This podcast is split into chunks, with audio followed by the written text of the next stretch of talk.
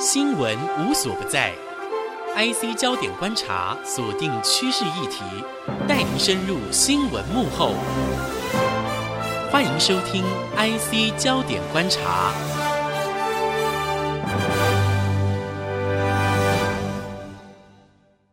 这里是 IC 之音逐客广播 FM 九七点五，欢迎收听 IC 焦点观察，我是郭鸿章。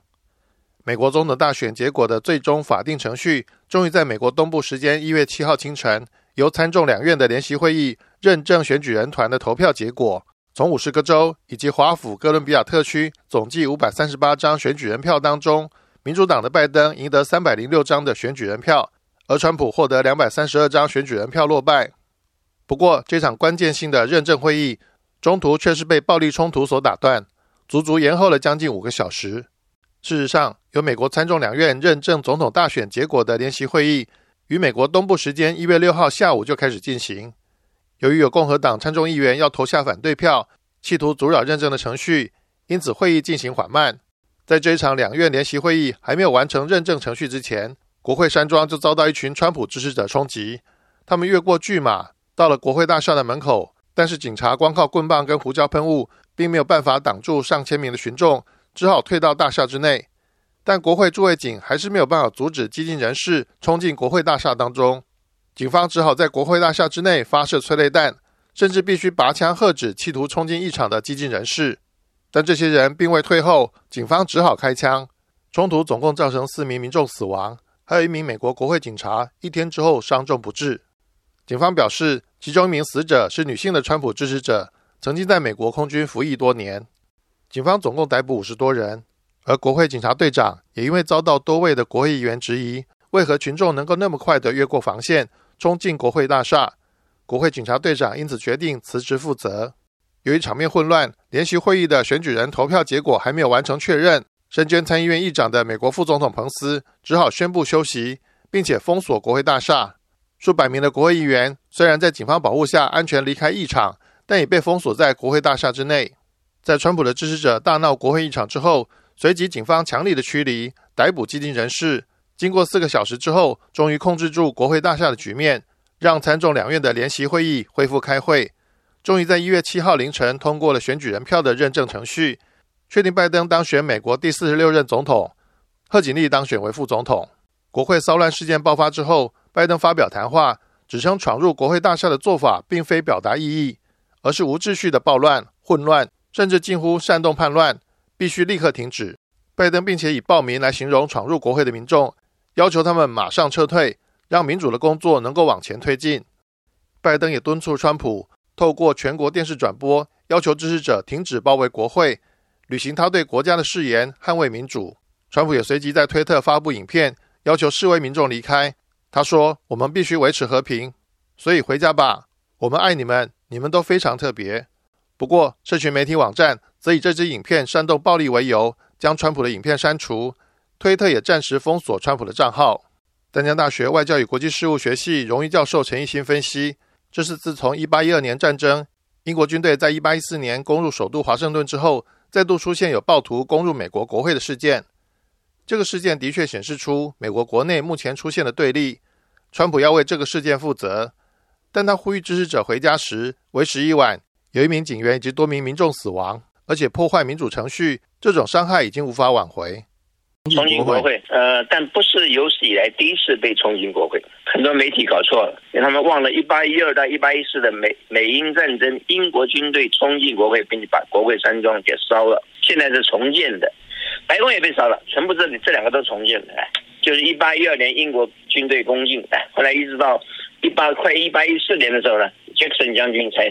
率领的这个彩虹部队，就各种人种组成的红人、黑人、白人，还有亚还有亚裔的人呢，中国人等等啊，才扳回一城，打败英军啊。那是一八一四年的事情，哇，已经两百多年。因为美国是民主，我曾经写过一篇文章，叫做“川普乱美，民主不乱”。美国人还是大部分的遵守宪法，少数人报名是另外一回事。不过这次的川普的非常罪罪恶非相当严重，也推特把他推特的。这个账户呢，三十二个小时以后就永远停止。要再犯的话，那么这次川普已经是真的是最严重的一次乱美。那他这个历，他是历史罪名跑不掉。从一月六号开始进行的美国总统选举人票认证程序，是依照字母顺序逐州进行的。但如果有一名参议员跟众议员对某个州的选举人票提出反对，这个程序就必须暂停，等到两院的议员分头进行一两个小时为限的辩论，再进行表决。而反对案在两院都必须获得半数支持才算通过，这就使得认证的程序相当的冗长。事实上，当天的会议才进行到第一个亚利桑那州，就有共和党的议员提出反对，必须进行辩论跟表决。随后就因为群众冲入国会而暂停会议。但先前号称有一百四十名的共和党众议员要投下反对票的，事实上认证当天并没有那么多。陈一新分析，川普在认证之前就不断的鼓动群众质疑选举结果，才会造成国会混乱跟流血事件。因此，连社交媒体都不给川普最后的机会。删除他呼吁支持者回家的影片，并且封锁账号。本来他有一些 legacy，现在可能都会随着这次的下降，而且他二零二四年，我认为他机会也不大了。他家漂亮的身影离开，那可能会还有机会。现在他已经把自己搞臭了，没有人斗倒他，是他自己斗倒，自己让选举失败，自己让选让这个选后的身影很难看。所以他的敌人最大敌人就是他自己。那这次那个 Cruz 他提出了什么 Arizona 的选举要有问题要调查。找不到证据，而且是都是川普自己害的。他得罪了 McCain 参议员，越战英雄。他说他不是英雄，他不止英雄，整个的错误。他从三月去年三月开始，他是稳当选，就一路把搞成输输光了。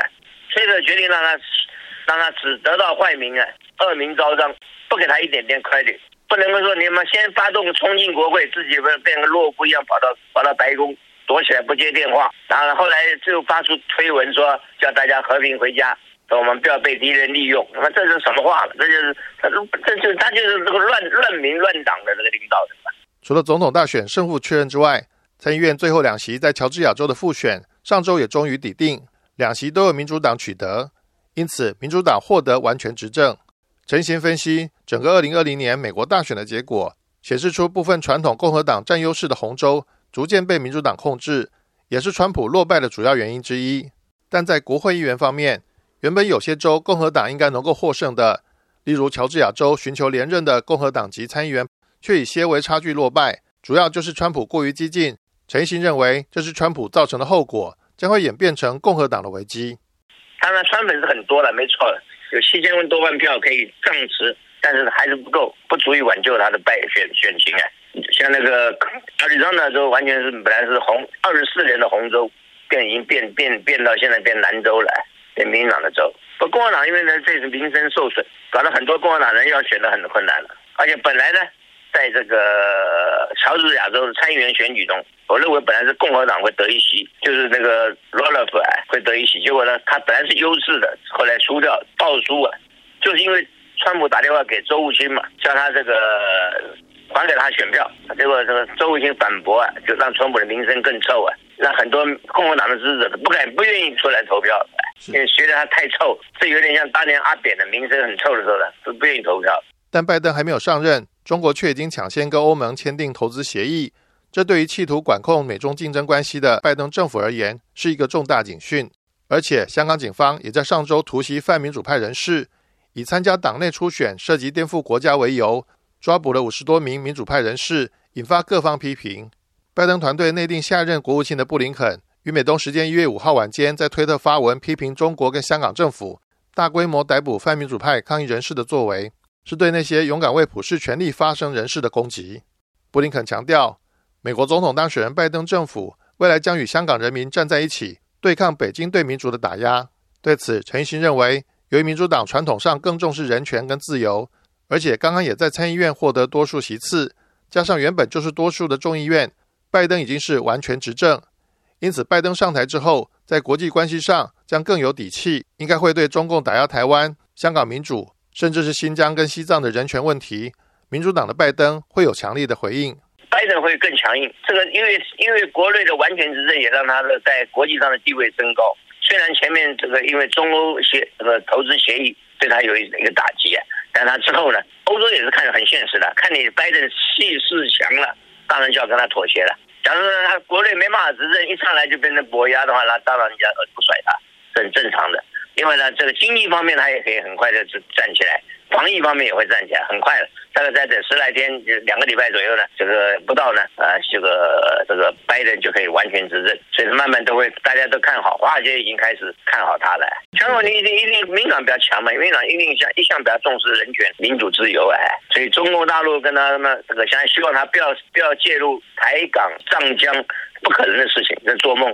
说那是喊话而已，没有用，不会不会收效的。拜登假在人权方面什么是输掉的话，他就不用管了。这是民党的传更重重视俯视传统价值。